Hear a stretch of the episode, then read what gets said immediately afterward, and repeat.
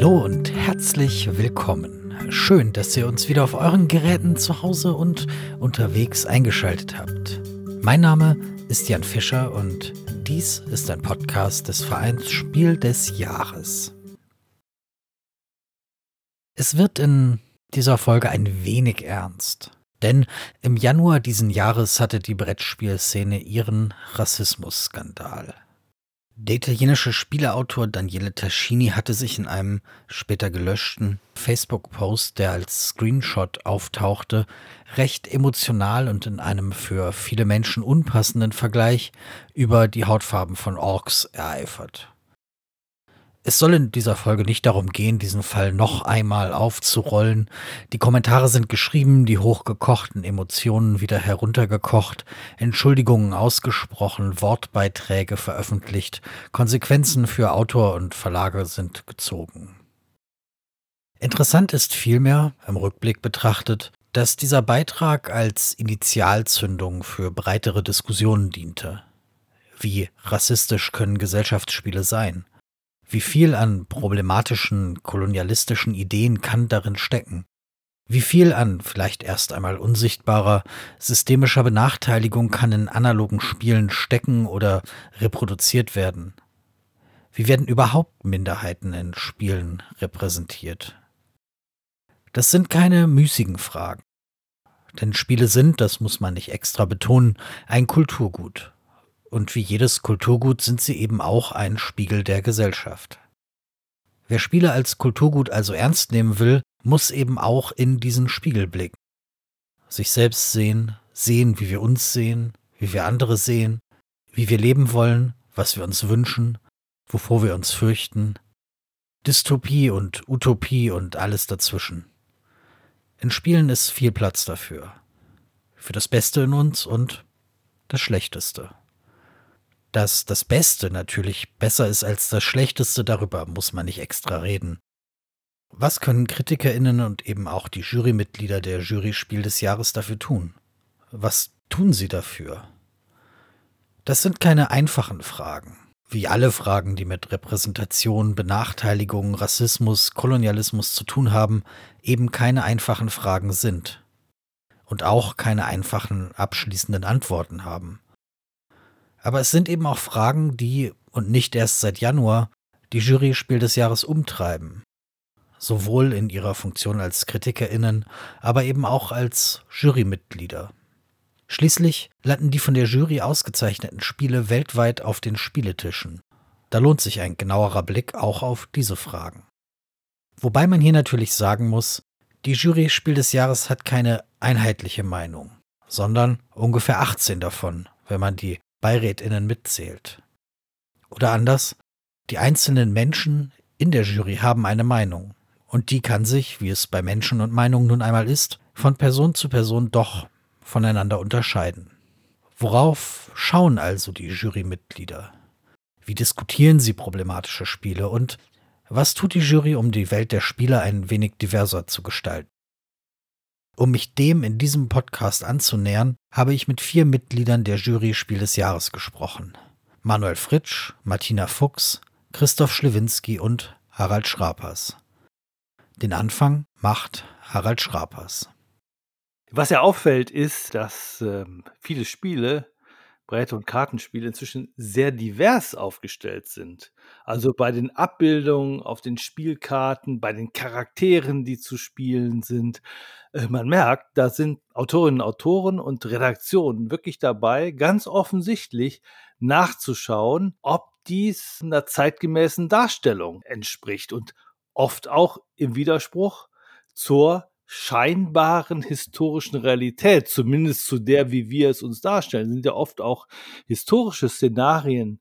So klassische Geschichtsschreibungen sind ja nur Männer, die sind alle weiß. Und plötzlich hat man aber in Spielen, man sieht das aber auch in anderen Medien ja längst, auch in Filmen und so, äh, dass da auf einmal, obwohl es gar nicht der eigentlichen Vorstellung entspricht, äh, Menschen mit schwarzer Hautfarbe dabei sind oder Frauen in Rollen, die man normalerweise eher Männern zuschreibt bei Spielen. Und ich muss sagen, ganz neu ist es nicht. Also es gibt schon seit Beginn der, ich weiß, zwei Personen Kartenspiele von Cosmos immer die Überlegung, es sind eher Frauen, die das kaufen und dann mache ich kein Cäsar-Spiel gegen Brutus, sondern es heißt dann Cäsar gegen Kleopatra, um mir beide Rollen darzustellen.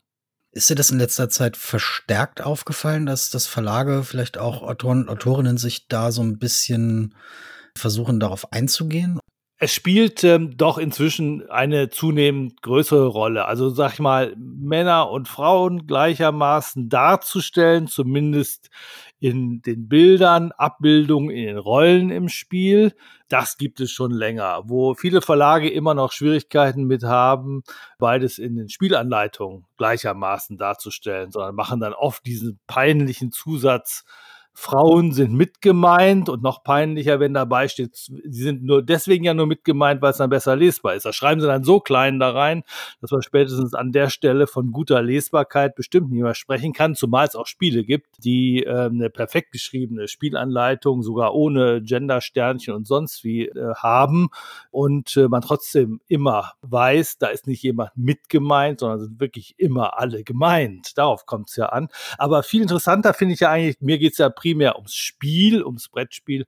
Und äh, da geht es wirklich inzwischen doch ähm, eine größere Diversität äh, von Rollen. Es gibt äh, Figuren, die auch im Rollstuhl sitzen, also zum Beispiel Menschen mit Behinderung werden dargestellt, äh, unterschiedliche Hautfarben. Das geht inzwischen relativ gut durch ähm, alle Spiele durch. Wobei ich äh, da auch äh, finde, viele Sachen merkt man vielleicht auch gar nicht auf den ersten Blick. Ich glaube, dass auch das Richtige ist. Also wenn sehr gekünstelt auf einmal Personen so dargestellt werden und irgendwie in einer eher äh, kuriosen Umgebung äh, ähm, auftauchen, dann macht es, glaube ich, auch keinen Sinn mehr.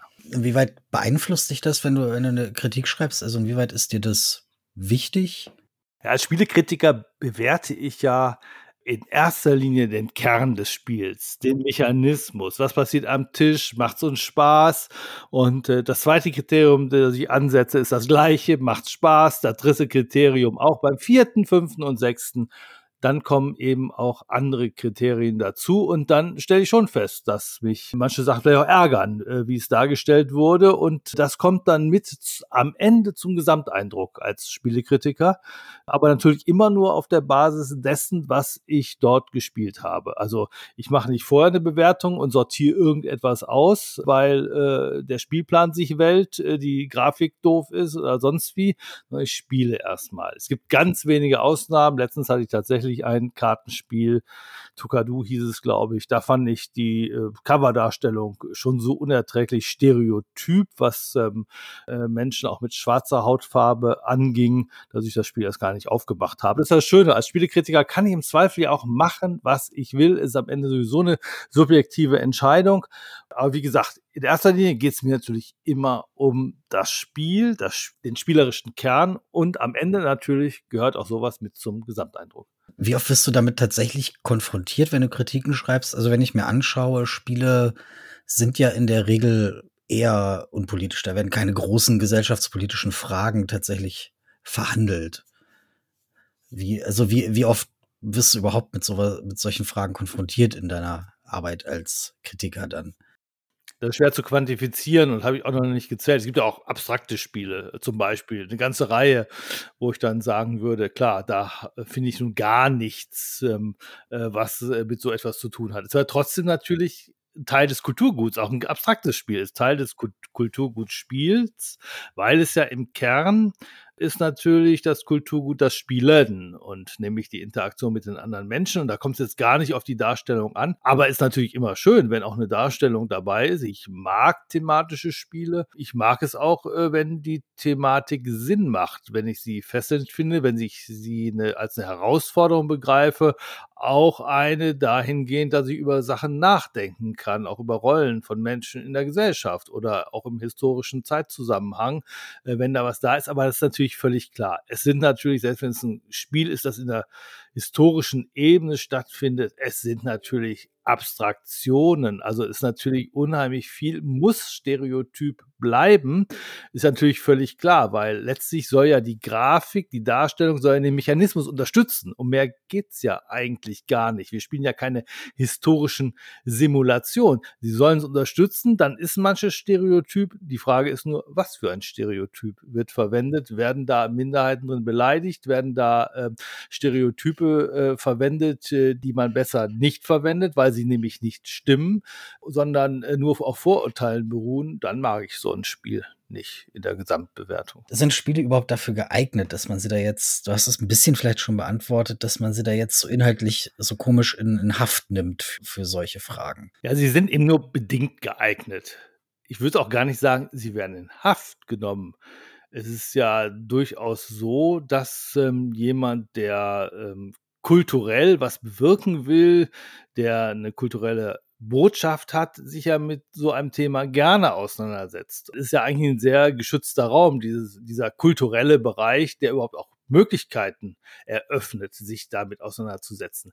Und vielleicht hätten wir in der Spieleszene auch so ein bisschen die Hoffnung, wir werden ernst genommen, wenn wir uns auch mit solchen Themen befassen. Äh, aber ich glaube, wir werden sehr schnell merken, wir stoßen dann an die Grenzen. Da hat natürlich Theater ganz andere Ausdrucksformen, äh, wie es äh, mit solchen Themen umgehen kann und auch ähm, versteckten Rassismus viel deutlicher machen kann, auch Vorurteile, von denen man auch gar nicht wusste, dass es sie gibt. Und das wird wird ja im Spiel sehr, sehr viel schwieriger, weil es ja doch immer eine, äh, verglichen mit Buch, mit Film, doch eine hohe Abstraktion besitzt, selbst wenn es ein thematisches Spiel ist. Ja, man ist ja relativ schnell dabei. Ne? Also muss ja im Prinzip nur sagen, ich bastle ein klassisches Worker-Placement-Spiel, was in, in einem exotisch wahrgenommenen Setting spielt. Dann habe ich ja im Prinzip schon was, was man auch als kolonialistisch deuten könnte. Klar, diese exotischen Themen, da werde ich schon sehr genau gucken. Das ist ja durchaus ein, ein Thema, das äh, sehr aktuell diskutiert wird und heutzutage wesentlich mehr als noch vor ein paar Jahren, egal ob das Straßennamen sind ähm, etc. Und da äh, gucke ich auch mir schon aktuelle Spiele auch genau auf dieses Thema hin an, ob da wirklich kulturelle Güter ähm, anderer Menschen, anderer ähm, Länder vereinnahmt werden auf eine sehr seltsame Art. Da geht's mir, muss ich auch eins dazu sagen, mir geht's da jetzt gar nicht so sehr, ich bin ja eher Spielekritiker und ich fühle ich fühl mich nicht so als jemand, der urteilt.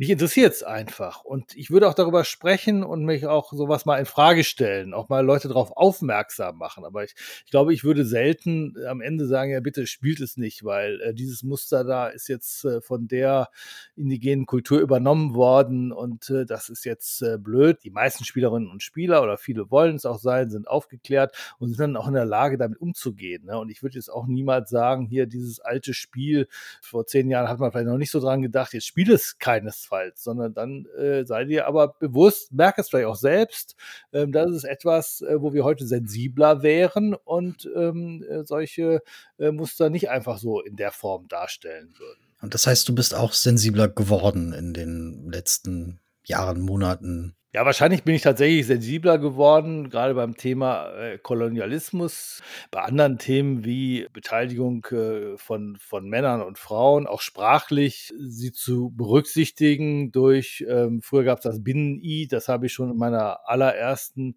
ähm, Spielebesprechung äh, hatte ich das verwendet. Das ist jetzt gut 25 Jahre her. Und äh, in dem allerersten Spiel, das ich rezensiert hatte, es waren aber zwei, nämlich Labyrinth der Meister und das zweite war Kreml. Und dann habe ich mal noch mal in Kreml reingeguckt. Dieses Spiel hatte schon eine gegenderte Spielanleitung. Vor, ich glaube, 26, 27 Jahren. Kreml ist mit einem Binnen-I ausgestattet. Also man hat sich über die Frage von Diversität schon, glaube ich, schon oft Gedanken gemacht. Das hat dann auch mal eine Konjunktur. Mal ist es beliebter und dann wird sehr viel auch gegendert in der Sprache und die Taz hat es damals als einzige Zeitung auch eingeführt mit dem Binnen-I. Das wurde zwischendurch dann wieder ein bisschen unpopulärer und auch die Taz hat so ein bisschen geschlampt. Ne? Und heute hat dann die Frankfurter Rundschau immer das Doppelpunkt an der Stelle ne, und macht das sehr konsequent. Ne. Also das ist manchmal auch so ein bisschen auf, ja, vielleicht, ob man es jetzt als modisch bezeichnen würde, so würde ich es nämlich nicht nennen, aber äh, die Zeiten sind dann immer schon mal auch eine andere und klar, dann, wenn man sich in einem kulturellen Diskurs befindet, äh, finde ich es auch gut, äh, wenn man da auch äh, mit dabei ist und wenn auch die Spieleszene, also die, die sich damit, äh, egal ob das beruflich oder als Hobby ist, damit beschäftigen, auch solche ähm, Strömungen mit aufnehmen. 86 übrigens, ich habe nachgeschaut, ist Kreml erschienen.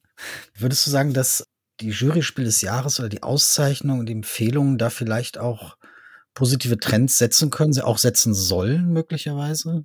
Also die Juryspiel des Jahres besteht ja aus zehn Jurorinnen und Juroren, also in dem Bereich der ähm, Spiele für Jugendliche und Erwachsene. Und äh, bei der Kinderjury sind es auch acht Leute, davon vier Beiräte. Und wir als Spielekritiker und Kritikerinnen machen uns über solche Fragen Gedanken und äh, sie werden in die Entscheidung äh, mit ähm, aufgenommen. Sie fließen unsere Entscheidung mit ein, so wie es bei jedem einzelnen Kritiker, der einzelnen Kritikerin eben auch ist. Und diese Sachen äh, bilden dann am Ende so, so ein Gesamturteil. Ne? Und ich habe ja schon gesagt, äh, ich glaube, für jeden Kritiker, jede Kritikerin spielt eben äh, eher natürlich das Spiel die entscheidende Frage. Und äh, andere Dinge spielen im Gesamteindruck eine Frage. Sie kommen dann noch mit dazu. Klar, da kann so eine ähm, Jury Trends setzen, aber ich glaube, den Haupttrend, den setzen immer die Autorinnen und Autoren, die Redaktionen. Und äh, ich sage immer, ähm, auch Spiel des Jahres äh, kann nur ein Spiel werden, das es gibt. Also eine Jury hat keinen Einfluss darauf, welche Sachen vorgelegt werden. Äh, klar, natürlich, vielleicht, wenn Codenames äh, Spiel des Jahres wird, dann kommen zwei Jahre später, da so lange dauert die Entwicklung eines Spiels, kommen auf einmal überdurchschnittlich viele Wortspiele mit auf den Markt. Klar, so ein bisschen so ein Einfluss ist da. Die Leute sehen, die äh, Verlage hier, da ist eine Nachfrage in dem Bereich und äh, da können wir vielleicht so ein bisschen mitschwimmen ähm, an dieser Stelle. Ne? Aber ähm, sonst ist es wirklich so, wir müssen da ähm, einfach auf die, die ähm, Kreativität von Autorinnen und Autoren warten und äh, vieles ist natürlich auch völlig ohne den Einfluss einer Jury da entstanden, sondern weil Leute einfach eine gute Idee hatten. Wäre zum Beispiel sowas wie Sonderpreis, Diversität im Spiel denkbar? Also Sonderpreis war äh, früher ja in erster Linie Sonderpreis fürs Kinderspiel. Und äh, dann hat es später Sonderpreise gegeben, die eher so die komplexeren Spiele betraf. Und äh, seitdem wir aber diesen Kinderspielpreis ganz regulär haben und den Kennerspielpreis auch ganz regulär, ähm, dürfte äh, für die Zukunft der Sonderpreis eher eine geringe Rolle spielen, weil es geht beim Spiel des Jahres um genau eins, nämlich die besten Spiele zu finden. Und ähm, wenn wir jetzt für alles andere noch Dinge ähm, sozusagen ähm, versuchen zu prämieren, das würde, glaube ich, wenig äh, Sinn machen, weil ähm, es geht eben darum, diesen Gesamteindruck zu vermitteln. Ein Spiel bloß, weil es divers ist, dafür einen Preis zu geben, widerspricht der Grundsatzauffassung äh, des Vereinsspiels des Jahres, dass es ums Spiel geht. Also es muss ein super Spiel sein. Wenn es dann gleichzeitig noch divers ist, ist es super und dadurch qualifiziert es sich aus der Sicht von vielen Kritikerinnen und Kritikern auch besonders hervorgehoben zu werden. Aber bloß weil etwas total divers ist, das ist doch ähm, aus der Sicht eines Spielekritikers eher mal eine uninteressante Frage, weil das ist zwar toll, dass er es so macht, aber dazu, um das zu erkennen, brauche ich auch keinen Kritiker oder eine Kritikerin, da brauche ich ja bloß jemanden, der in der Lage ist, ähm, äh, sich die, das Material anzuschauen und dann die Grafiken zu vergleichen und das mit der historischen Realität nochmal in Verbindung zu bringen. Aber das ist keine Aufgabe des äh, Spielekritikers oder der Spielekritikerin. Gäbe, gäbe es andere Hebel im, im Verein Spiel des Jahres vielleicht zu sagen, man schaut, dass man so ein bisschen versucht, eine, eine diversere Autorenszene zu fördern. Also ich denke natürlich an, an Spielen für Toleranz so ein bisschen, aber ich denke auch an, an Förderungen oder ähnliches. Wir unterstützen gerne Initiativen und ähm, auch Ideen, Möglichkeiten, Vereine, die sich darum kümmern, die alles Mögliche äh, in dem Bereich Diversität machen. Aber äh, wir wollen uns nicht in ähm, den Verdacht drängen lassen, dass wir sozusagen ähm, Spiele bestellen oder Autorinnen, Autoren beauftragen, etwas zu tun, weil das komplett unserer Juryaufgabe widersprechen würde. Wir unterstützen äh, doch sehr massiv äh, die Initiative Spielend äh, für Toleranz. Äh, die habe ich ja mit zwei meiner damaligen Vorstandskollegen äh, vom Verein Spiel des Jahres mitbegründet. Und äh, äh, ist ja gar keine offizielle Spiel des Jahresinitiative, sondern es ist eben eine Initiative von Spielekritikerinnen und Kritikern, von Bloggerinnen und Bloggern, von äh, Menschen, die sich journalistisch mit dem Thema äh, befassen. Der Verein unterstützt das gerne. Und auch unser, über unser Förderprogramm sind wir als Verein gerne bereit, auch in Initiativen in dem Bereich äh, zu, ähm, zu investieren. Ja, Diversität hat natürlich auch was, äh, das fällt mir auch immer auf, natürlich auch was, äh, äh mit, den handelnden Akteuren zu tun. Und, grade der Anteil von, ähm, Autorinnen bei den Spielen, also das sind ja die, die am kreativsten mit den Spielen arbeiten, ist der Anteil doch enorm gering. In manchen Jahr ich habe für dieses Jahr noch gar nicht nachgezählt, aber letztes Jahr war er, glaube ich, unter 1% In diesem Jahrgang war er vielleicht bei 2% Wenn ich jetzt mal nur die reinen Autorinnen spiele, zähle. Und zwar in dem Bereich äh, von den 300 Spielen, habe ich ja gesagt. Und zwar für die Spiele Rot und Anthrazit, also die für die Jugendlichen, die Erwachsenen. Die Kinderspiele lasse ich mal raus. Da ist der Frauenanteil höher. Aber jetzt die reinen Autorinnen-Spiele, die liegen bei 1%, mag auch mal ein Jahr mit 2 oder 3% geben, aber das ist ja wirklich beschämend niedrig. Es gibt noch ein paar Spiele, die werden äh, von Paaren gemacht, wo auch eine Frau dabei ist, dann wird schon ein bisschen mehr. Aber warum ausgerechnet bei diesem Kreativbereich der Frauenanteil so unglaublich niedrig ist, ist ja wirklich ähm, enorm schwer auch zu erklären. Und das gilt natürlich auch für Menschen mit äh, äh anderer Hautfarbe, also nicht weißen Menschen, die gibt es eben auch ähm, kaum, obwohl die Szene so international geworden ist. Selbst wenn wir von äh, German-Style-Games sprechen, sprechen wir inzwischen äh, zu einem Großteil von äh, nicht deutschsprachigen Autorinnen und Autoren. Trotzdem, die Hautfarbe bleibt fast immer weiß. Da tut sich echt wenig in diesem Bereich. Und das ist, glaube ich, sozusagen der Hauptproblem. Noch größer als das Problem, dass auch im Bereich der Spielekritikerinnen und Kritikern wir fast immer von Kritikern sprechen. Ne? Das gilt sowohl für die gesamte Szene als auch für den Frauenanteil in, in der Jury, die das einfach nur abbildet, was äh, da ist. Also da äh, würde es mich auch freuen, wenn da mehr passiert. Und dass da auch was passieren kann, haben wir ja zum Beispiel auch in unserem Podcast vom Spiel des Jahres deutlich gemacht. Irgendwann haben wir die Idee, äh, ja, wir müssen ja vielleicht mal eine Frau Frau nehmen und dann haben wir beschlossen, wir nehmen nur Frauen als Gastkritikerinnen dazu. Wir haben es geschafft, wir finden viele und es sind auch viele bereit, es zu machen. Wir haben gesagt, wir finden keine Frau und die wollen dann ja auch nicht. Stimmt gar nicht. Zumindest dieses Angebot wird gerne entgegengenommen und das zeigt schon, dass wenn man sich ein bisschen anstrengt, ein bisschen mal darüber nachdenkt, man doch mal einen Ansatzpunkt findet, für mehr Diversität zu sorgen.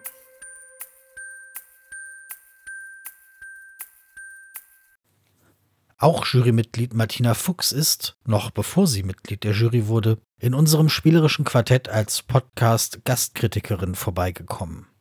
Auch in unserer Podcast-Folge zum Thema Frauen in der Spieleszene, in der es um die Frage ging, wie Frauen als Autorinnen, Spielerinnen und in den Verlagen repräsentiert sind. Aber auch zum Fall Taschini hat Martina sich im Radiosender WDR 5 interviewen lassen. Aber vielleicht, wir haben die Zeit ja, Fangen wir noch einmal ganz von vorne an.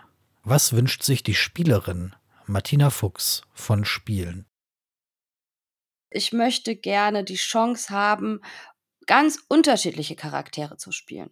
Ich möchte die Chance haben, wenn ich als Frau eine Frau spielen möchte, eine Frau spielen zu können.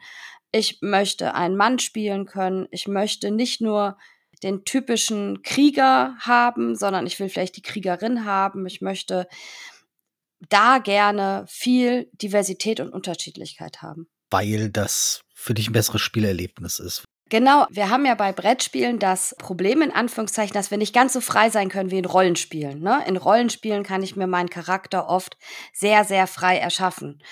Und in Brettspielen finde ich es einfach schön, wenn ich eine Chance habe, so viel Auswahl zu haben, dass ich mir auch einen Charakter auswählen kann, den ich einfach gerne spiele, wo ich denke, okay, der liegt mir, äh, mit dem habe ich Lust zu spielen. Das finde ich wichtig. Und ich merke zum Beispiel, dass wir ja auch immer wieder SpielerInnen haben, denen das noch wichtiger ist als mir. Also die dann zum Beispiel sagen, nee, also wenn ich kein, keine schöne Bogenschützin spielen kann, dann spiele ich das Spiel nicht. Ah, wirklich, das passiert. Ja, also bei Erwachsenen weniger, bei Kindern und Jugendlichen ist das teilweise sehr stark ausgeprägt. Also wenn ich mit denen spiele, habe ich schon mal gehabt, dass Kinder gesagt haben, nee, das Spiel will ich gar nicht spielen, weil da ist kein Charakter für mich dabei. Das heißt, das wäre auch was, wo du als Spielekritikerin drauf achtest. Also es ist für dich ein Qualitätsmerkmal, wenn du viele, viel Auswahl hast an äh, unterschiedlichen Figuren. Es muss nicht unbedingt viel Auswahl sein, sondern es muss so das Richtige sein. Ne? Also ich möchte gerne nicht nur die heile heile Welt abgebildet haben. Damit meine ich auch äh, die, die heile Fantasy-Welt zum Beispiel. Ne? Also ich möchte nicht immer nur den großen, starken Krieger, die schmale Bogenschützin. Äh, Frauen dürfen ganz häufig die Magierin sein. Ne? Also das sind so typisch weibliche ähm, Charaktere. Ich fand das zum Beispiel gut. Legenden von Andor hat bewusst für mich als eines der ersten Spiele ihre jeweiligen Charaktere immer in männlich und weiblich konnte man die spielen. Also es war für beide eine Figur dabei, äh, eine weibliche und eine männliche und ich konnte mein Playerboard drehen und konnte dann immer zum Beispiel entscheiden, ob ich weiblich oder männlich spiele. Ähm, sowas finde ich zum Beispiel gut. Wir haben das bei ganz großen Kickstartern zum Beispiel. Ne? Da wird ganz häufig Zusatz ähm, Material geliefert in unendlich vielen Helden. Ne? Also wenn ich mir zum Beispiel so einen großen Zombie-Side-Kickstarter anschaue, das meiste, was dazu kommt, sind noch mehr Helden und noch mehr Helden. Und das ist das, was halt auch Spaß macht. Unterschiedliche ausprobieren, unterschiedliche Fähigkeiten haben. Und mir ist es, wie gesagt, wichtig, männlich, weiblich, nicht nur typisch zugeordnet. Wobei das ja für die wenigsten Spiele zutrifft. Also wenn ich irgendwie was habe mit, mit, weiß ich nicht, blauen und grünen Meeples oder so, dann. Ja, aber ich, aber ich habe das zum Beispiel in ganz vielen Euro-Spielen oder Worker Placements und so weiter, wo ich den Kaufmann spiele. Ne? Also ich spiele keine Kauffrau, ich spiele fast immer einen Kaufmann. Auch wenn es dann Miepel sind und wir sehen nicht die Unterschiede, habe ich ganz häufig dort immer noch die typische männliche Form zum Beispiel. Oder es fehlen Leute in Rollstühlen, also Ne? Also es ist so dieses, wir haben ein Spiel auf der Liste, das Zombie Teens Evolution, wo einer der, der vier Charaktere ein cooler Junge im Rollstuhl ist wo es halt auch nicht darum geht, dass da jemand sitzt, dem man vielleicht helfen muss, sondern äh, das, das ist einer der, der coolen Charaktere, der auch später eine richtig coole Sonderfähigkeit bekommt. Ne? Also es ist kein Charakter, wo man sagt, den will ich nicht spielen, sondern es ist ein cooler Charakter. Und sowas finde ich zum Beispiel wichtig. Also bist du da in, in letzter Zeit sensibler geworden für oder warst du da schon immer sehr sensibel für? Was Frauenrechte und so weiter angeht, ähm, bin ich, glaube ich, schon länger sensibel. Also ich bin seit meiner Teenagerzeit äh, im Landesvorstand der Schülerinnenvertretung Nordrhein-Westfalen äh, äh, geprägt worden. Schon in meiner Schülerzeit habe ich da mich sehr viel mit beschäftigt. Ich muss sagen, in, in meiner Kritikerinnenzeit bin ich in letzter Zeit immer mehr sensibel geworden für dieses Thema, weil wir jetzt halt auch immer mehr Spielregeln haben, die sich darum auch kümmern, wie Frauen dargestellt werden, dass Frauen nicht mehr nur mitgemeint werden, sondern dass Frauen auch angesprochen werden. Wozu ich als Vielspielerin natürlich auch sagen muss, dass ich mich nie nicht angesprochen gefühlt habe. Ne? Also es ist nie so, dass ich jetzt sage, ich spiele das Spiel nicht, weil da steht nur die, das generische Maskulinum drin. Aber ja, und je mehr ich mit Kindern und Jugendlichen spiele, umso mehr erlebt man halt auch, wie die sich damit auseinandersetzen. Und auch das hat nochmal dazu geführt, dass ich sensibler einfach geworden bin, ja. Das heißt, für Kinder und Jugendliche beobachtest du, ist es nochmal wichtiger, da irgendwie repräsentiert zu werden. Ja, und zwar repräsentiert zu werden mit dem, wie sie gerne sein möchten. Ne? Also, dass sie die Chance haben und nicht in ein starres äh, Konstrukt unbedingt gehen müssen. Und ist es vielleicht auch so, dass Verlage, Autoren, Autorinnen da drauf achten in letzter Zeit viel mehr als, als vielleicht früher, ich weiß nicht, vor ein, zwei, fünf Jahren oder sowas? Wäre wär dir das aufgefallen? Ich weiß gar nicht, ob die Autoren und Autorinnen mehr darauf achten oder ob inzwischen mehr darauf eingegangen wird. Also ob man sich das inzwischen trauen kann, dass man einfach äh, eine gegenderte Spieleanleitung zum Beispiel rausbringt wir wissen ja gar nicht, wie viel die Verlage von vornherein sagen, ja, ist ja schön, dass dir das wichtig ist als Autor, aber das passt nicht in unser Konzept. Und sage ich dann wirklich einem Verlag, ich möchte nicht, dass mein Spiel rausgebracht wird. Ich glaube, das ist so eine Mischung. Also auf der einen Seite haben wir gerade Verlage, die sehr stark darauf achten. Wir haben Verlage, die es sehr versuchen, wo man aber merkt, das ist noch nicht bei jedem Spiel so. Und wir haben auch, glaube ich, einfach Verlage, wo es auch schwierig ist, in, in diesem Thema immer zu arbeiten. Also nicht jede Spielidee passt auch völlig ins, ins diverse Reden. Wenn du als Kritikerin über ein Spiel sprichst, würdest du es da auch unter anderem natürlich neben der Spielebewertung so ein bisschen als deine Aufgabe sehen, da vielleicht auch positive Trends zu setzen, Missstände anzuprangern, vielleicht sogar, auch wenn das et etwas starkes Wort ist, aber ich muss ganz ehrlich sagen, dass ich ein Spiel nicht negativ bewerte, weil eine Spielanleitung nicht gegendert ist. Das hat für mich als Kritikerin keinen Ausschlag. Es ist aber, wenn mir das positiv auffällt, dann ist es etwas, was ich als positiven Grund nenne. Also für mich ist das aber kein Ausschlusskriterium sozusagen, wo ich sage, das ist für mich ein Spiel, das spiele ich nicht, weil die Anleitung ist nicht gegendert. Also dann könnte ich ganz viele meiner, meiner Wargames zum Beispiel, glaube ich, nicht spielen, wenn ich darauf achten würde. Natürlich ist das für mich als Kritikerin auch wichtig, mir genau anzuschauen, wie zum Beispiel ein Thema zu einem Spiel passt. Ich bin jemand, der sehr gerne mit sehr viel Geschichte spielt und gerne thematisch spielt. Da kann es schon sein, dass, dass wenn ein Thema ähm, überhaupt nicht passt, also wenn es einfach Themen gibt, die die, die andere benachteiligen. Zum, zum, zum Beispiel beim Thema äh, Kolonialismus, was wir zum Beispiel äh, bei einem älteren Spiel Mombasa hatten. Ne? Also ähm, solche Themen können einfach immer mal schwierig sein, worüber man sich immer Gedanken macht oder ich mir dann Gedanken mache. Ist es jetzt ein ausgedachter Ort und ist es äh, eine, eine Thematik, mit der ich noch klarkomme? Oder finde ich das Spiel total gut und finde es jetzt gerade traurig, dass es von der Thematik einfach ein bisschen schwierig ist. Und ich denke schon, dass wir als Kritikerinnen auch in der Lage sind und es auch ein bisschen unsere Verantwortung ist, aufzuzeigen, wo manchmal einfach Schwachstellen bei Spielen sind oder wo man vielleicht ein bisschen vorsichtig sein müsste, weil es andere Mitspielende äh, kränken könnte. Gilt das auch für die, für die Juryarbeit? Also ist das ein Faktor? Es ist auf jeden Fall einer von vielen Faktoren. Also ich habe immer das Gefühl, dass die Leute denken, äh, wir gehen mit so einem Reißbrett an die Spiele ran und äh, haken so die einzelnen Punkte ab und sagen, das kriegt von mir eine 4,3 und dann gibt's eine 5,7 und äh,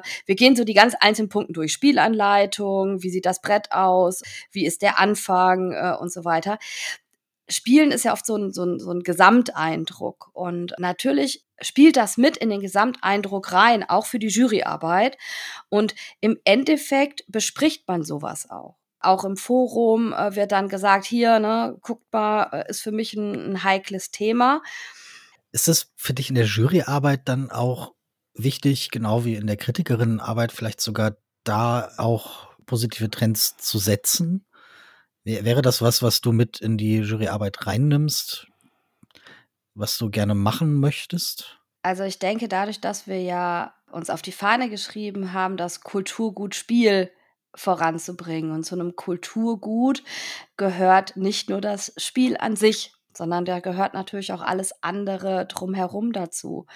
Für mich ist es schon wichtig, deutlich zu machen, dass mir Diversität wichtig ist und dass mir Diversität in Spielen wichtig ist und dass das auch etwas ist, was uns als Jury wichtig ist. Aber wir sind ja zehn Kritikerinnen, die zusammensitzen und äh, jeder für sich entscheidet das. Wie oft begegnet dir das als Kritikerin überhaupt, dass das wichtig wird? Also, dass du sagst, hier muss ich bei diesem Spiel muss ich noch mal ein bisschen genauer gucken. Ist das divers genug? Ist das Thema vielleicht ein bisschen schwierig? Ich glaube, dass die Verlage im Moment relativ wenige Spiele mit schwierigen Themen rausbringen. Vom Thema her begegnet mir das relativ selten in meiner Kritikerinnen-Tätigkeit. Im negativen Sinn, im positiven Sinn wird es immer mehr, dass man halt einfach sagt, ach guck mal hier, komplett gegendert. Vor allen Dingen mag ich das, wenn die Verlage immer mehr Mühe hineinstecken in ihre Spielanleitung und nicht einfach nur das äh, Gender-Sternchen benutzen, sondern Spieleanleitung komplett anders schreiben. Also zum Beispiel mit du als Ansprechpartner und so weiter. Und dazu muss ich sagen, es kommen ganz, ganz viele Spiele mit einem äh, Fantasy-Setting raus im Moment. Mit nicht menschlichen Charakteren, sondern zum Beispiel Tiercharakteren oder Tierkarten und so weiter, ähm, wo dieses ganze Thema gar nicht mehr auftaucht. Es ist im Moment relativ wenig Arbeit. Also in meiner Jury-Kritiker-Tätigkeit, wenn ich das gerade so ein bisschen äh, trenne, kommt mir das relativ wenig vor bei meinen Expertenspielen und Wargames, die ich spiele, da ist das schon mal häufiger, dass man, dass ich mich dann frage, okay, ist es jetzt ein Spiel vom Thema her, was ich so spielen kann, was ich so spielen möchte, wie sehen Hintergrundinformationen aus? Das ist dann eine Frage bei einer anderen Kategorie von Spielen kommt es natürlich noch mal häufiger vor. Also will ich zum Beispiel einen Afghanistan-Krieg nachspielen? Ne? Also will ich mich mit so einem Thema beschäftigen? Klar, also ich meine, je mehr Geschichte drin steckt, desto mehr Potenzial ist natürlich auch die Geschichte. Aber genau das ist ja das Schöne. Also das ist ja das, äh, wo ich einfach denke, da können die Eurogames vielleicht auch einfach was von den Wargames lernen. Denn in den meisten Wargames gibt es immer ein geschichtliches Buch dabei. Also ganz häufig habe ich ganz viele Hinweise, wie die Geschichte zu sehen ist, wie die Völker zu sehen sind, die ich zum Beispiel spiele. Also bei Liberty or Death, wo man den amerikanischen Unabhängigkeitskrieg nachspielt. Sind die amerikanischen Ureinwohner zum Beispiel ein Volk, was man spielen kann? Das ist aufgearbeitet. Also man hat da nicht das Gefühl, dass man Leute ausnutzt und so weiter. Vielleicht wie bei anderen äh, Themen, bei Euros, wo ich Plantagen aufbaue und irgendwelche Sachen verschiffe und äh, Sklaven und Arbeiter benutze. Gerade bei den Spielen, die wirklich die ganz komplizierten Themen haben, wie Wargames, ist es sehr viel besser aufbereitet. Ne? Und es muss ja nicht so komplex sein wie die, wie die momentanen Wargames. Es kann ja weiter runtergehen, aber ich finde es einfach gut, ein Beispiel zu haben, dass schwierige Themen geschichtliche Themen halt auch oft damit aufbereitet werden, dass ich einfach, äh, das sind da meistens Playbooks, wo der ganze historische Kontext mit drin ist. Und ich kenne sehr viele, die sich, nachdem sie so ein Spiel mal gespielt haben, sich dann dementsprechend Bücher holen und über den Konflikt dann zum Beispiel nachlesen und sehr viel äh, historisches Wissen aufbauen. Und das ist etwas, wo ich denke, das könnte man übernehmen in die heutigen Euro-Spiele, wo man halt einfach sagt, okay, wenn ich ein Spiel mit so einem Thema machen möchte, weil es vielleicht einfach passt und weil ich sage, ich finde das auch wichtig, dass Leute dieses Thema erfahren und mehr darüber erfahren über das Medium Spiel, weil Spiel ist ja auch ein Medium. Dann kann man das ja machen, indem man eine, ein gutes historisches äh, Beiblatt dazu gibt.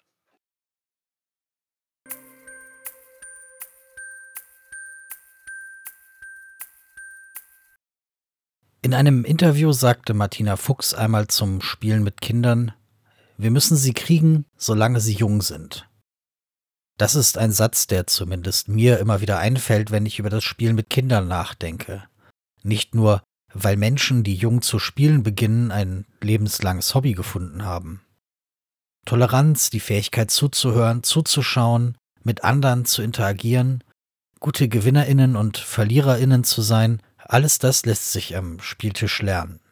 Und noch einiges mehr, wie der Koordinator der Kinderspieljury Christoph Schlewinski in seiner diesjährigen Rede zur Preisverleihung zum Kinderspiel des Jahres betonte. Und je mehr Menschen aufmerksam darauf werden, sich zusammen an einen Tisch zu setzen und zu spielen, desto häufiger erleben wir Spiele als starke Waffe gegen Intoleranz, Fremdenfeindlichkeit und demokratiefeindliches Gedankengut. Denn beim Spielen geht es nie um das, was uns trennt, sondern immer um das, was uns verbindet. Du hast in deiner Rede zur Verleihung äh, des Kinderspiels des Jahres gesagt, dass Spiele eine starke Waffe gegen Intoleranz, Fremdenfeindlichkeit und demokratiefeindliches Gedankengut sind. Und ist das nicht ein bisschen viel Gewicht, was so ein kleines Spiel da tragen muss? Überhaupt nicht, finde ich. Denn wenn äh, Leute sich zusammensetzen und in einen intellektuellen, friedlichen ähm, Wettkampf treten, in dem bestimmte Regeln eingehalten werden müssen, nämlich sowohl die Regeln des Spiels als auch soziale Regeln, wie sich nicht gegenseitig anschreien, es sei denn, das Spiel verlangt es, nicht unhöflich gegeneinander sein oder den anderen seinen Zug machen lassen. Es gibt ja nicht nur die Spielregeln, es gibt ja alle möglichen Regeln, die Menschen bewusst oder unbewusst einhalten, wenn sie miteinander am Tisch sitzen. Wenn das Kinder schon von sehr früh an lernen, dass man diese, diese soziale Komponente beim Spielen dass es Spaß machen kann, diese sozialen Regeln einzuhalten, weil damit das Spielerlebnis ganz automatisch wächst. Einfach nur aus der, ähm, aus der Tatsache, dass man seine Mitspieler respektiert.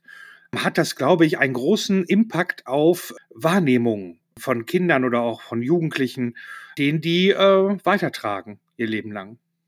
Das wäre was, wo du sagen würdest, das ist, ist was, wo sich Diversität in einer Gesellschaft vielleicht auch herstellen lässt, wenn man das von klein auf im Spiel vielleicht übt. Das auf jeden Fall. Ich finde, Kinder, die viel spielen, die viel mit Spielen in Berührung kommen, sehen ja auch ganz automatisch, ich sag mal, dass auf einem Wikingerboot auf der Spieleschachtel ganz klar auch natürlich eine Wikingerfrau mit Schwert und Schild in der Hand abgebildet ist. Oder da sind dann ein Haufen Piraten und da ist natürlich auch eine Piratin bei.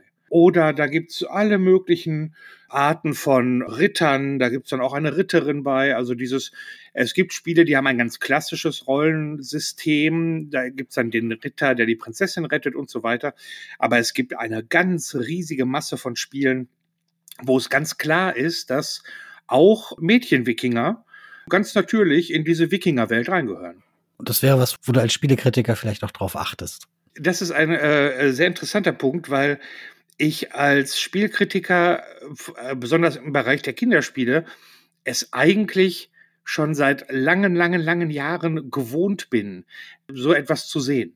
Es überrascht mich vielleicht eher, wenn ich es nicht sehe. Also wenn ich ein ganz klassisches Rollenverhältnis oder eine ganz klassische Rollenverteilung sehe. Aber für mich ist das jetzt, ach Gott, wie lange beschäftige ich mich jetzt schon mit Kinderspielen? Seit über 20, 25 Jahren ja schon. Ich kenne das gar nicht anders. Es gibt eine Sache, die stört mich allerdings an dieser ganzen Diversitätsdebatte. Das ist die Tatsache, dass viele Leute, was ja auch sehr gut ist, sich jetzt berufen fühlen, zu sagen, hier muss man darauf achten, da muss man darauf achten, ähm, achtet auf die Thematik, auf die Spielregeln und so weiter. Und ähm, manche fordern das auch sehr vehement ein, aber so wie ich die Debatten in Foren und so weiter erlebt habe, ähm, fordern das alle nur für den Bereich Spiele ein, die sie selber gerne spielen. Und bis jetzt hat keiner, und ich habe mich sehr viel, ich habe sehr viel durchgelesen, in sehr vielen Foren gecheckt, keiner hat die Kinderspiele in irgendeiner Form in diese Diskussion mit eingeworfen. Klar könnten jetzt andere kommen und sagen, ja, aber ich habe ja keine Kinder. Warum soll ich das dann wissen? Worauf ich dann sagen würde, ja, aber du würdest, du, äh, man verlangt ja, über den Tellerrand zu gucken, sich in andere Sachen reinzuversetzen, um dann zu gucken, dass gewisse Sachen verhindert werden.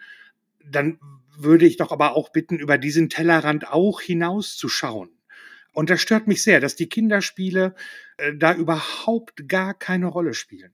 Eben weil sie ja vielleicht in manchen Punkten zeigen können, dass es ja auch ganz anders geht und weil sie wichtig sind weil man ja auch darauf achten muss, dass Kinder nicht mit sowas konfrontiert werden, sondern dass sie ganz normal mit diesem, mit dieser Diversität groß werden. Und da würde ich doch ähm, bei den ganzen Diskussionen, die darum geführt werden, auch Leute bitten, sich auch mal Kinderspiele anzugucken einfach. Und da mal auch drüber zu diskutieren. Denn das gehört nun mal zum Spielebereich dazu. Und wenn man verlangt, dass gewisse Sachen nicht ausgeklammert werden, dann darf man die selber auch nicht ausklammern. Also sind die Kinderspiele da, da äh, weiter als die Erwachsenenspiele in der Hinsicht vielleicht? Ich würde sagen schon. Ich habe mir mal äh, die Mühe gemacht und von den letzten 20 Jahren mal durchgezählt beim Kinderspiel des Jahres, zum Beispiel auch, wie viel Autorinnen was ja auch in der Familienkenner- und Expertenwelt ja auch eher selten ist, ähm, wie viele Autorinnen da auf der Liste so aufgetaucht sind. Und in den letzten 20 Jahren war den, war bei den Empfehlungen, im Spielen auf der Empfehlungsliste 33 Frauen dabei, entweder alleine oder im Team. Bei den Nominierten waren es in den letzten 20 Jahren 10. und bei den Gewinnern in den letzten 20 Jahren sieben. Deswegen ist es sowohl, was die Thematik angeht, dass äh, es Wikingerinnen gibt und Piratinnen und was weiß ich, ähm, ist auch für mich als äh, Kinderspielkritiker ist ganz natürlich, dass man äh, sehr viele Autorinnen auf der Packung hat. Was mich dann eher verwundert, wenn ich zu den Kollegen rüber gucke und dann halt ein sehr männlich dominiertes Autorenfeld sehe. Warum sind die Kinderspiele da so viel weiter, wenn, also weiter, wenn ich das jetzt mal so wertend äh, sagen darf, ja, darf ich? Ich glaube, ich habe da lange, ich habe mir da lange Gedanken drüber gemacht. Das ist natürlich alles Mutmaßung, aber Kinderspiele zu testen ist eine ganz eigene Sparte. Die äh, Familienkenner und Expertenspieler, die können ihre Mitspieler bitten, das Spiel kaputt zu spielen, damit sie wissen, wo funktioniert es nicht. Das kann man Kinder nicht fragen. Man kann Kindern nicht sagen, bitte spielt so doof, dass ich merke, wo das Spiel nicht funktioniert. Wenn man Kinderspiele testet, muss man über eine sehr große Intuition verfügen, die Kinder zu beobachten und zu merken, wann sie geistig aussteigen, wann es für die Kinder langweilig wird. Äh, wenn die Kinder so ein Spiel testen, sind die natürlich erstmal aufgeregt und die wollen ja auch Spaß haben und die wollen vielleicht ja auch nett sein und dann kann man das noch versuchen, die das vielleicht sogar zu verstecken, dass sie gar keinen Spaß haben oder so. Wenn da jemand kommt und sagt, ich habe ein neues Spiel, das möchte ich mit euch ausprobieren, das habe ich mir ausgedacht und so weiter. Aber dann braucht man schon so eine gewisse, da braucht man schon so ein Fingerspitzengefühl für und auch Geduld. Das ist ein äh, großer, das ist eine große Geduldsprobe. Und ich glaube einfach, dass Frauen in diesen ganzen Bereichen stärker sind als Männer. Das ist so, das war so meine Schlussfolgerung, sowohl was so Intuition als auch Fingerspitzengefühl, als auch was Geduld angeht, dass äh, ähm, weibliche Autorinnen dort äh, mehr punkten können. Und ähm, auch äh, in dem Punkt dann besser, äh, besser die Kinder lesen können. Es ist vielleicht auch so, dass Kinder eher eine Identifikationsfigur wollen, also dass das dass deshalb vielleicht die Cover-Illustrationen Mädchen und Jungen zeigen oder so. Also ist das, ist das, spielt das eine Rolle? Ähm, ja, das Cover, die Kinder gucken sich das Cover natürlich an ähm, und so, aber für die Kinder ist es äh, das Cover erstmal lustig, aber äh, für Kinder ist tatsächlich die Größe der Schachtel wichtiger. Also sie ähm, äh, größere Schachtel ist größerer Spielspaß. Das äh, merke ich andauernd, wenn ich mit einer Tüte in den Kindergarten, in die Grundschule komme, dann ist immer das Große zuerst. So, also das, das, die kleinen Sachen sind wahrscheinlich nie so spannend, denken sie sich, aber da vertun sich auch häufig. Ne? Also die, äh, auf den auf den Covern äh, eher eher ist es gut, wenn die ganze Gestaltung des Spiels witzig ist und auch divers ist. Und natürlich gibt's immer auch Jungen, die sagen, ich will aber keine Prinzessin spielen oder so. Aber das äh, braucht vielleicht fünf Sekunden. Aber dann ist es auch egal, wenn das Spiel die einfängt. Ich meine, ich kenne auch genug Erwachsene, die wollen nicht rosa spielen. Also ähm, das ist äh, das ist auch dann man auch schon merkwürdige Diskussionen gehabt. Aber Kinder gehen halt generell offener an die Spiele ran und finden das dann, äh, sowohl Jungen wie auch Mädchen finden das dann halt witzig, dass da so eine Wikingerfrau mit Schwert und Schild ist und das finden die cool. Also du sagst, es ist im Kinderspielbereich schon relativ lange so, dass zumindest bei den Cover-Illustrationen so ein bisschen auf Geschlechtergerechtigkeit geachtet wird. Ist es für dich ein Minuspunkt, wenn das nicht passiert? Also sagen wir jetzt auch als Cover-Illustration vielleicht oder vielleicht auch in der Spielmechanik, bei den Figuren, die ich spielen kann, alles, was eben so dazugehört. Ist das für dich ein Minuspunkt als Kritiker oder vielleicht auch in der Juryarbeit? Es kommt wirklich auf das Spiel an in dem Punkt. Also es, es gibt natürlich, nehmen wir mal das Spiel Richard Ritterschlag von Haber. Da gibt's Richard, den Ritter, und ähm, jeder muss versuchen, äh, zehn Aufgaben mit Richard zu erledigen, wo natürlich auch mal so eine Prinzessin entführt wird. Das ist aber eine ganz klare, ich sag mal, Märchengeschichte. Und das würde ich einem Kinderspiel auch nie ankreiden, äh, wenn man das so benutzt. Es gab das Kinderspiel des Jahres, der verzauberte Turm. Da wird die Prinzessin vom Zauberer gefangen genommen und der Ritter muss die befreien und die springt hinterher vor Freude vom Turm. So, also das, äh, da gab es auch Kritik tatsächlich.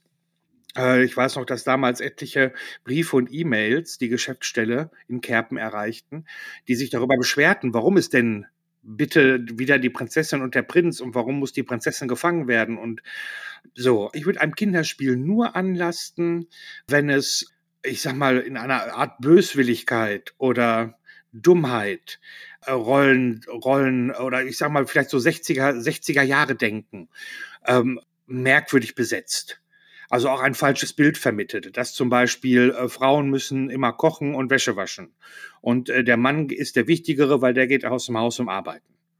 Wenn Kinderspiele plötzlich mit sowas um die Ecke kämen, dann würde ich aber sagen, nein, nein, nein, nein, nein. Was ist das denn bitte für ein merkwürdiges Thema? Oder wenn es nur darum geht, sich über gewisse Minderheiten lustig zu machen oder so. Aber ich würde es einem Kinderspiel nicht anlassen, wenn es sich wirklich eines klassischen Märchenbildes ähm, äh, bedient, wie zum Beispiel der Ritter, der die Holde Maid rettet. Schaust du in deinen Kritiken bewusst auf solche Dinge? Tatsächlich fällt es auf, wenn es auffällt.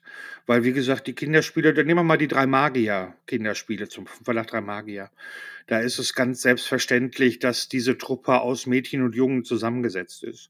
Wie gesagt, wenn man sich so lange mit Kinderspielen schon beschäftigt, ist das ein ganz alltägliches Bild für mich ich würde tatsächlich nur darauf hinweisen oder ich würde etwas anmerken, wenn ich merke, das stimmt irgendwas nicht.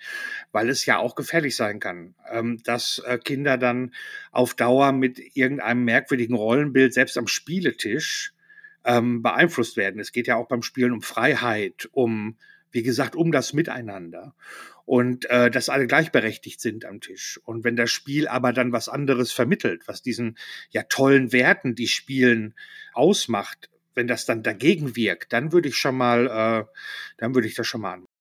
Achtest du in letzter Zeit in Kritiken oder vielleicht als Jurymitglied eher darauf? Es fällt mir jetzt mehr auf, dass es noch diverser wird bei den Kinderspielen. Das ist besonders mit diesem Jahrgang sehr stark gewesen. Es gab ja letztes Jahr schon ähm, das Zombie, äh, Zombie Kids Evolution was ja auch sehr stark darauf äh, geachtet hat, eine sehr gemischte Truppe an Kindern an den Start zu bringen. Danach kam ja Zombie Teens Evolution und da ist zum Beispiel dann auch ein Kind im Rollstuhl dabei und ein äh, Kind mit dunkler Hautfarbe dabei. Das äh, fand ich zum Beispiel einen sehr, sehr guten Trend. Das fand ich super. Oder jetzt auch bei den Kinderspielen in diesem Jahrgang gab es äh, von Haber Hau weg, wo auch äh, ganz klar, da gab es dann die Zwerge und die Zwerginnen alle mit verschiedenen Hautschattierungen und so. Jetzt ist wieder ein äh, Spiel aufgetaucht von Kosmos, was auch so eine Zwergenthematik hat. Goldmine, wo auch äh, männliche, weibliche Zwerge, dunkelhäutige Zwerge, hellhäutige Zwerge, alles durcheinander. Und das finde ich super. Da muss der Trend auch hingehen, denn unsere Gesellschaft ist bunt und wahnsinnig vielfältig. Und das müssen Brettspieler auch äh, repräsentieren. Und gerade bei Kinderspielen, denn wenn Kinder ganz natürlich und ganz automatisch mit diesem mit diesem bunten sowieso schon aufwachsen im Kindergarten. Das ist ja eine wahnsinnig breite Vielfalt von Herkunftsländern und Aussehen, mit den Kindern konfrontiert werden. Und wenn sie das immer wieder wenn sie das als ganz natürlich und als ganz selbstverständlich wahrnehmen, hat man damit auch schon einen guten Punkt gesetzt, damit sie später nicht äh, anfangen, irgendwelche merkwürdigen Parolen zu schreien und äh, zu fordern, dass keine Fremden ins Land kommen dürfen. Das heißt, ihr versucht in der Kinderspieljury da auch eine Art positive Trends zu setzen. Ja, wenn, wenn wir es können, gerne wenn die Spiele dann auch gut sind und sich äh, so behaupten, dass sie auf die Empfehlungsliste kommen oder nominiert werden oder vielleicht sogar ausgezeichnet werden, sehr gerne. Wenn es jetzt ein schlechtes Spiel ist, was aber wahnsinnig divers ist, es geht immer noch hauptsächlich um die Qualität des Spiels und darum, wie Kinder das fasziniert. Aber wenn man beides miteinander verbinden kann, wie jetzt zum Beispiel Tom, Zombie äh, Teens Evolution, jetzt bei den Kollegen von der äh, Spiel des Jahres Jury, das dann ja auch tatsächlich nominiert ist zum Spiel des Jahres. Das finde ich schon, ähm, ja, sowas äh, würde ich mir für die Kinderspieljury auch wünschen. Aber ich glaube, die Verlage sind da dran. Für die Verlage wird es auch immer mehr immer wichtiger, darauf zu achten, weil es auch einfach ein wichtiges Thema ist. Und da zeigt sich auch, dass Brettspiele ein guter Spiegel sind für die Zeit in der sie gerade ähm, existieren. Und das Verlage auch einsehen, ja, wir müssen uns dem anpassen. Wir müssen einfach ein Bild der Gesellschaft abgeben, die gerade existiert. Und das ist bei Kinderspielen vielleicht noch wichtiger, da mit irgendwie Klischees zu brechen, mit Rollenbildern zu brechen, sich da nochmal extra Gedanken zu machen als Autor, Autorin, Verlag. Ich glaube, die Autoren und Autorinnen und die Verlage machen das bei Kinderspielen schon automatisch, weil Kinder haben automatisch, Kindergruppen sind automatisch durchgemischter als normale Erwachsenengruppen. Es ist ganz klar, dass äh, auf jeden Fall Mädchen und Jungen da zusammenspielen. Deswegen ist es für Verlage und auch besonders für AutorInnen immer schon, das ist auch ein Punkt, es ist immer schon wichtig gewesen, dass äh, Jungen und Mädchen davon angesprochen werden. Es ist wieder mal ein Zeichen dafür, wie viel toleranter oft äh, Frauen sind, dass den Mädchen es nichts ausmacht, wenn es ein ja, reines Jugendthema ist, wie Piraten, da machen die genauso gerne mit. Jungen sich aber so ein bisschen zieren, wenn es halt um reines Mädchenthema geht, wie rosa Einhörner. Aber trotzdem machen sie es weil sie wollen halt Spaß haben am Spieletisch. Aber ich glaube, die Verlage, für die Verlage und die AutorInnen, die im Kinderbereich arbeiten, ist es ganz selbstverständlich, dass man beide, beide Gruppen ansprechen muss und dass das auch ähm, interessant gestaltet sein muss dafür, damit die Kinder dabei bleiben in letzter Zeit vielleicht mehr oder gab es vielleicht schon immer sowas wie barrierefreie Kinderspiele? Also in dem Sinn, dass ich nicht lesen muss, dass ich vielleicht auch, wenn ich die Sprache nicht so gut beherrsche, das Spiel äh, Probleme spielen kann. Gibt es das mehr oder gab es die, gibt es das schon immer? Das ist ja eine der Grundvoraussetzungen, damit man einkategorisieren kann, wohin gehört so ein Spiel. Kinderspiel, Familienspiel ist natürlich auch, müssen die Kinder selber lesen können. Und da das Kinderspiel, äh, weil jetzt für juryinterne Zwecke zum Beispiel den Bereich drei bis sechs, sieben abdeckt, ist ein Spiel, bei dem viel gelesen werden muss, eher ein Spiel, was eine, was einen Preis weiterrutscht, sag ich mal.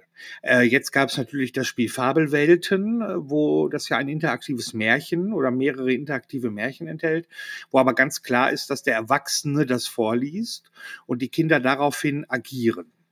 Das war also eine Ausnahme. So normalerweise, ähm, wenn da jetzt von erwartet worden würde, dass die Kinder da vorlesen sollen, dann wäre es bei uns nicht aufgetaucht.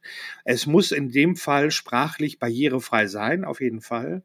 Es muss eine sehr gute Symbolik haben, die verstanden werden kann. Und das zeichnet Kinderspieler auch aus. Ich habe schon ganz oft Kinder erlebt, die aufgrund ihrer Herkunft zum Beispiel auch noch keine guten deutschen Sprachkenntnisse hatten, die aber, wenn sie bei einem Kinderspiel zugeguckt haben, öfter mal, auch bei demselben Kinderspiel, das nur aufgrund des Spielflusses und der Symbolik irgendwann verstanden haben.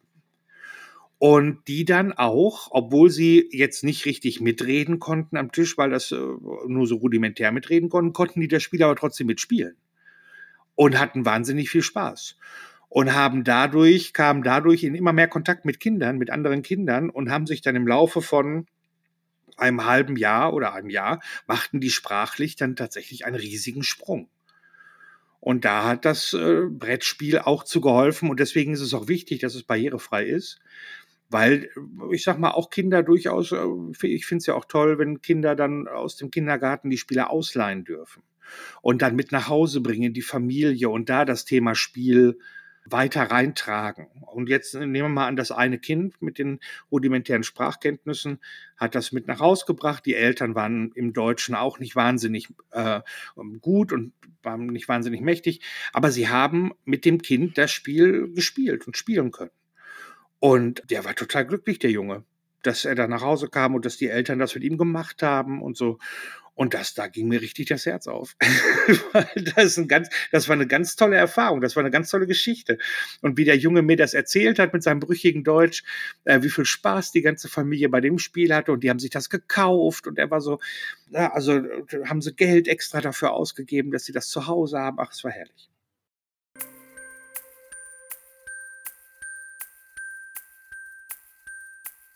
Von den Kinderspielen und Christoph Schlewinski einmal ganz woanders hin in die Welt der Monitore und Controller. Digitale und nicht digitale Spiele haben auf den ersten Blick nicht viel gemeinsam. Zwar bieten sich in bestimmten Aspekten Vergleiche an. Aber was das Spielen selbst angeht, das Spielgefühl, genau da eben nicht. Wo die einen mich immersiv in fotorealistische Welten werfen, in denen ich mich lange verlieren kann, verlassen sich die anderen, notwendigerweise, eher auf Vorstellungskraft und Fantasie. Wo bei den einen das Spielerlebnis als Gemeinschaftserlebnis eher die Ausnahme ist, ist es bei den anderen fest verbaut. Wo sich allerdings ein Vergleich anbietet, ist in der Diskussion über Diversität. Denn grundsätzliche Fragen sind sich sehr ähnlich. Wen spiele ich hier eigentlich? Mit was für einer Figur, mit was für einer Geschichte mache ich mich gemein? Wessen Geschichte wird mir hier eigentlich erzählt und, noch wichtiger, wessen Geschichte nicht? Bei den digitalen Spielen wird diese Diskussion schneller geführt, hitziger, stellenweise auch sehr viel toxischer. Aber sie ist dadurch auch schon ein gutes Stück weiter als bei den analogen Spielen. Die toxischere Diskussionskultur wirkt hier ein wenig wie ein Brandbeschleuniger, auch für bedachtere Stimmen. Darüber, ob sich da etwas für die analogen Spiele abschauen lässt oder vielleicht besser nicht, habe ich mit Manuel Fritsch gesprochen, Experte in beiden Welten. Definieren wir das doch vielleicht erstmal und wenn ich Diversität im Spiel sage, was ist dir da wichtig, woran denkst du da? Woran überhaupt? ich denke, ist natürlich das allererste, weil es aktuell gerade auch in der Politik so ein großes Thema ist, das Gendern tatsächlich in den Anleitungen, weil das irgendwas ist, wo man halt ganz klar sagen kann, das findet statt oder findet nicht statt. Das wäre so das, das Erste, woran ich denken würde, was man vielleicht auch direkt kontrollieren kann. Beim ähm, Weitergehen würde ich dann eben auch in Spielen suchen, wie verschiedene Figuren dargestellt sind. Also ähm, gerade zum Beispiel habe ich die Auswahl, einen weiblichen oder einen männlichen oder gar einen diversen Charakter zu spielen, wenn ich mich in die, in die Rolle dieser Figur reindenke, oder ist der Jäger in einem Spiel immer ein Mann und die Zauberin immer eine Frau zum Beispiel. Ja? Und äh, als dritter Punkt wäre dann für mich eben noch zu überlegen, Diversität in Richtung von Minorities oder also von, von weniger repräsentierten Gruppen, wie zum Beispiel die Hautfarbe. Das wären so die drei Aspekte, wo ich dann sofort dran denken würde und ein Spiel entsprechend aus diesen drei Blickwinkeln irgendwie betrachten würde. Wie stark beeinflusst das eine, eine Kritik eines also Spiels? mir persönlich ist es wichtig, aber es sind immer zwei verschiedene Aspekte. Also bei allen subjektiv wahrgenommenen Kulturgütern, finde ich, sind es immer zwei verschiedene Sachen oder ich kann da sehr gut trennen. Also ich kann einen Kinofilm, ein Brettspiel, ein Videospiel total super und toll finden aufgrund der einen Sache, aber auch bestimmte Dinge daran kritisieren, ohne dass es gleich bedeutet, dass das Gesamtwerk schlecht ist. Ja? Und das finde ich, das geht momentan in unserer aktuellen Social-Media-Welt so ein bisschen unter, weil es gibt eigentlich immer nur total lieben oder total hassen. Und äh, das nervt mich eigentlich so ein bisschen. Und das versuche ich als Kritiker persönlich eben auch äh, so darzustellen oder auch in meinen Kritiken und in meinen Betrachtungen so differenziert darzustellen, dass man sagen kann, das und das und das ist super, das ist gut, das funktioniert vielleicht weniger toll ähm, auf einer mechanischen Ebene, auf einer erzählerischen Ebene. Und diese Punkte habe ich zu kritisieren. Das bedeutet aber nicht, dass, dass ich deswegen etwas abwerte oder etwas besonders besser finde. Also ein, als konkretes Beispiel mal, eine gegenderte Anleitung macht ein Spiel weder schlechter noch besser. Es spricht aber vielleicht mehr Menschen an oder es ist vielleicht so ein kleiner ein Pluspunkt, wenn Spielfiguren zum Beispiel eben auch ähm, ja, schwarze Menschen repräsentieren. Ja, dann finde ich das positiv, dann finde ich das gut, aber es sind ja erstmal getrennte Bereiche, die ich da als äh, Kritiker anschaue. Bei wie vielen Spielen, die du so täglich auf dem Tisch hast, würde sowas, wäre sowas überhaupt wichtig oder wäre sowas ich bin ja Frage? hauptberuflich Videospielkritiker auch in erster Linie oder äh, verbringe sehr viel Zeit eben mit Videospielkritik und da ist es dadurch, dass sie mehr Story getrieben sind und sehr viel mehr auch cineastisch sind, ist es tatsächlich sehr viel größeres Thema als bei Brettspielen. Brettspiele sind ja in der Regel deutlich abstrakter, aber eben auch nicht immer. Also es gibt ja immer mehr Erzählspiele, immer mehr Spiele, in denen auch irgendwie eine Kampagne, ähm, eine Story erzählt wird und transportiert wird und nicht jedes Spiel ist ja so abstrakt abstrakt wie zum Beispiel ein Azul, wo, wo Menschen ja nicht mal vorkommen. Ja? Also die, die Fliesenleger sieht man ja nicht mal in diesem Spiel.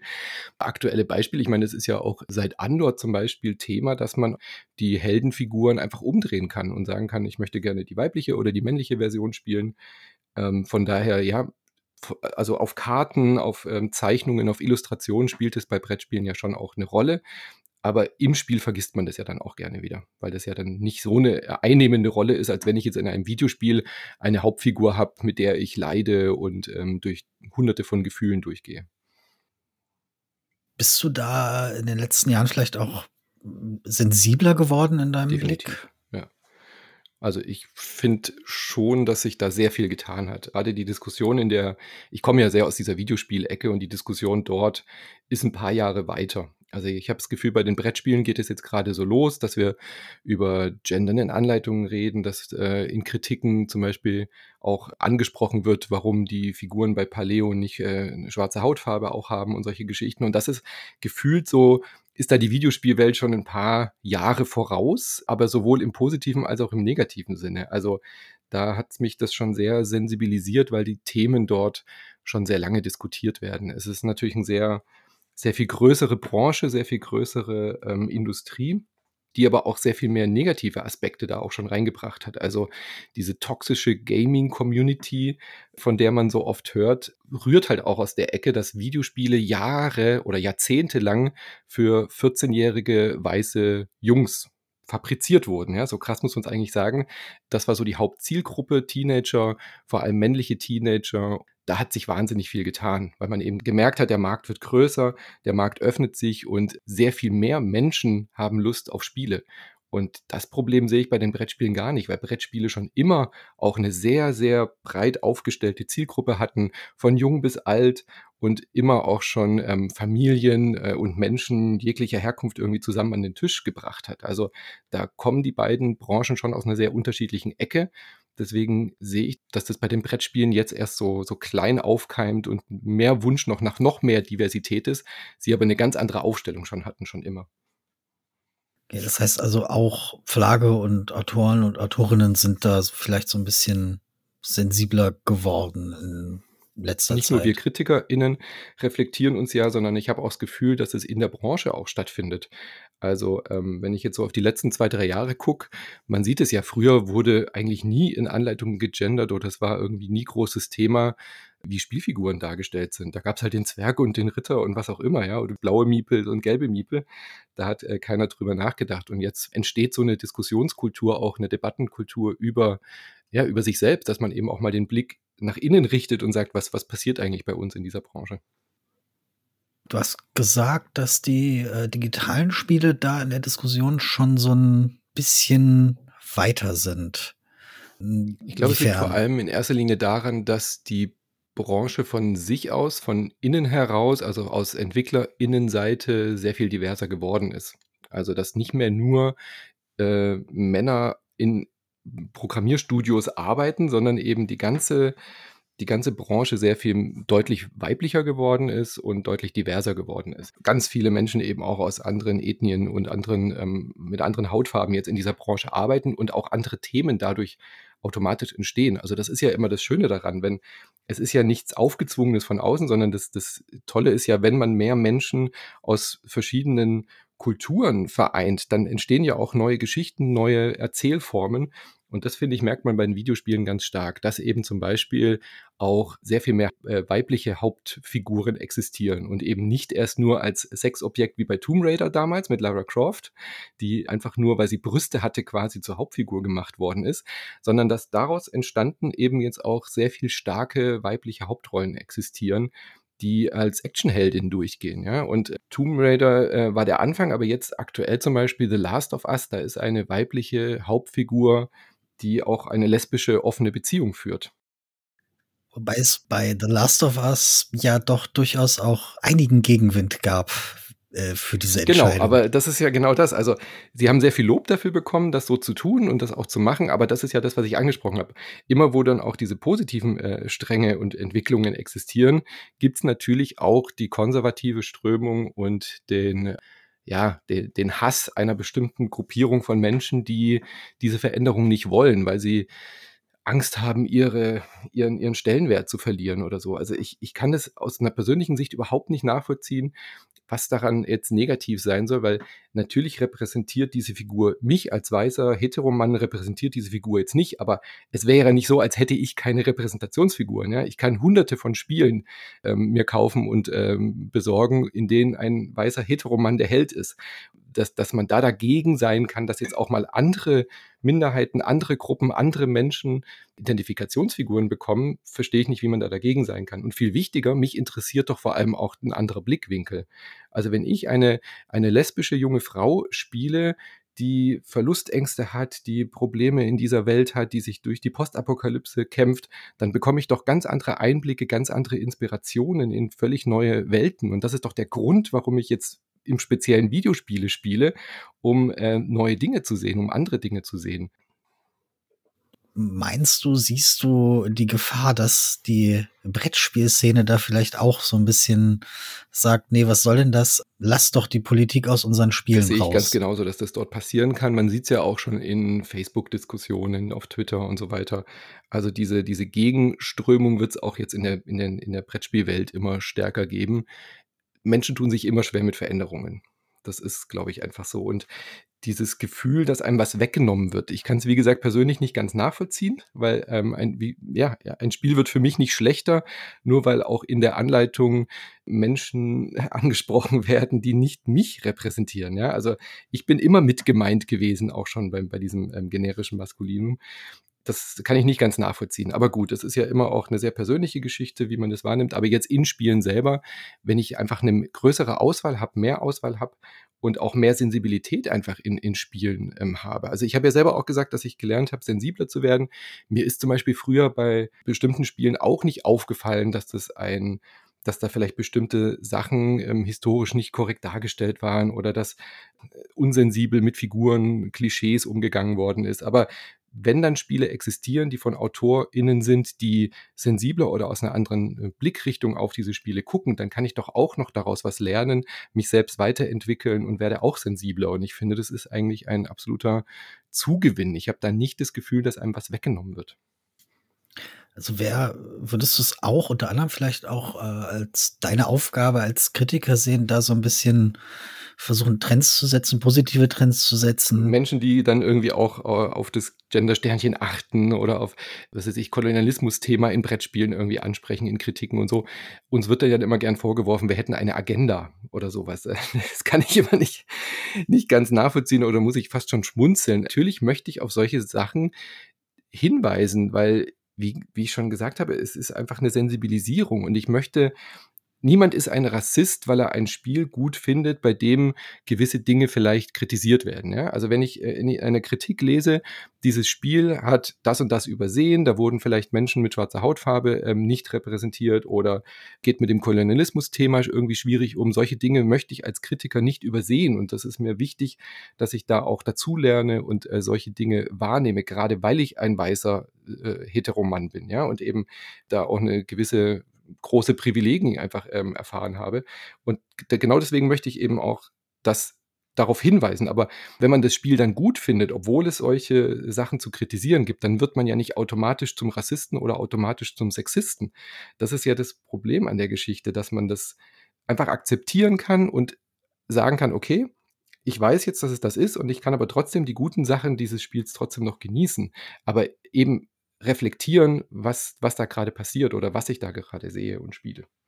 Ist es auch gar nicht als Attacke gemeint. Also ich glaube, gerade Spiele haben ja den Vorteil, dass sie sein können, was sie wollen. Ja, uns stehen alle Themen offen in einem Spiel. Also wir können äh, auf fremde Planeten reisen, wir können in die Vergangenheit reisen, wir können in Fantasiewelten reisen, wir können Drachen mit, mit Cyborgs verbinden. Das ist ja alles möglich. Warum muss man dann sich Themen aussuchen, die vielleicht manche Menschen verletzen würden oder, oder Dinge darin äh, gestalten oder so ausformulieren, dass sie Menschen verletzen oder vielleicht schlechte Erinnerungen hervorrufen und, und, und.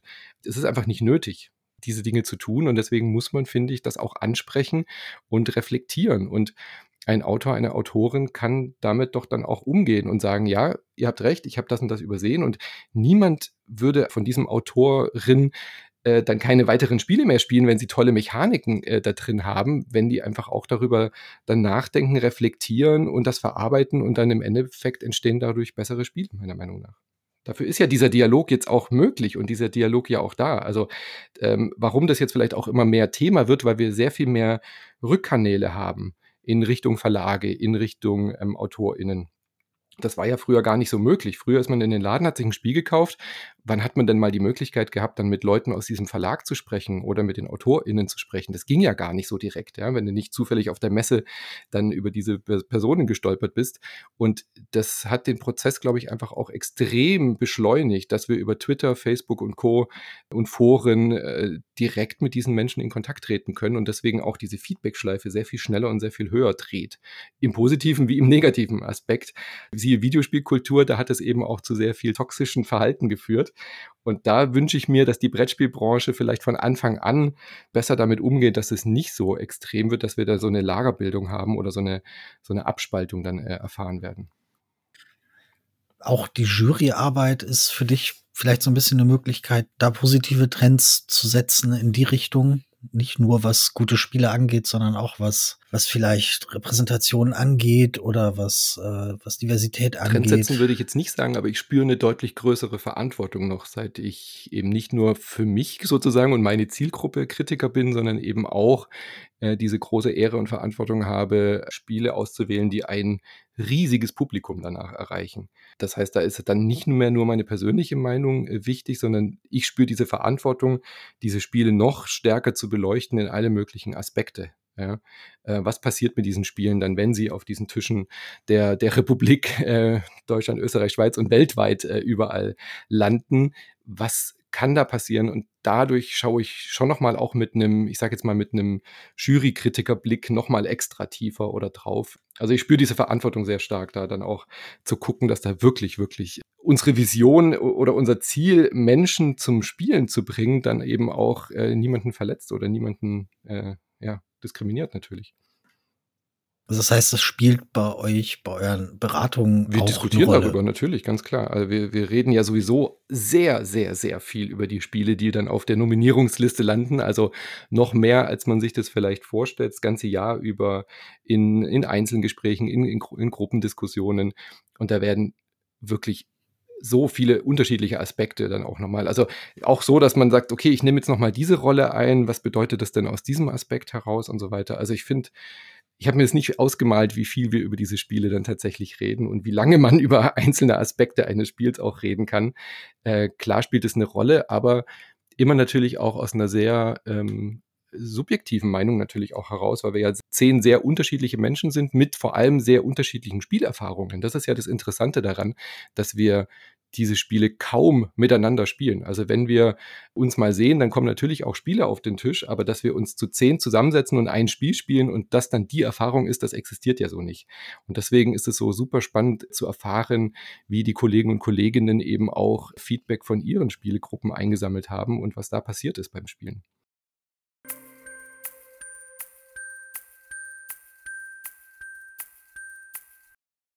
Und nun am Ende lässt sich hier natürlich gar nicht viel sagen. Nichts Abschließendes finden, keine Lösung für komplexe gesellschaftliche Probleme und Fragen, die sich selbstverständlich auch in Spielen niederschlagen. Wie sollte eine Lösung auch so einfach zu finden sein? Ist alles gut? Nein. Es ist kein Geheimnis, dass die Spieleszene überwiegend weiß und männlich und westlich geprägt ist dass so eine eher homogene Zusammensetzung eben auch eher homogene Sichtweisen und Ideen befördert. Ist alles schlecht? Nein, selbstverständlich auch nicht. Dinge werden bemerkt, diskutiert, ändern sich. Spiele werden vielfältiger. Solange wir, die Kritikerinnen, die Autorinnen, die Verlegerinnen, die Illustratorinnen und selbstverständlich die Spielerinnen genau hinsehen, nachdenken, reden, problematisches ansprechen, Alternativen und neue Ideen ausprobieren, kurz daran arbeiten, mehr wahrzunehmen und Selbstverständlichkeiten zu hinterfragen, solange sind die Dinge in Bewegung. Solange gibt es Entwicklung. Denn wir wissen es alle, Spiele machen die Welt ein Stück besser.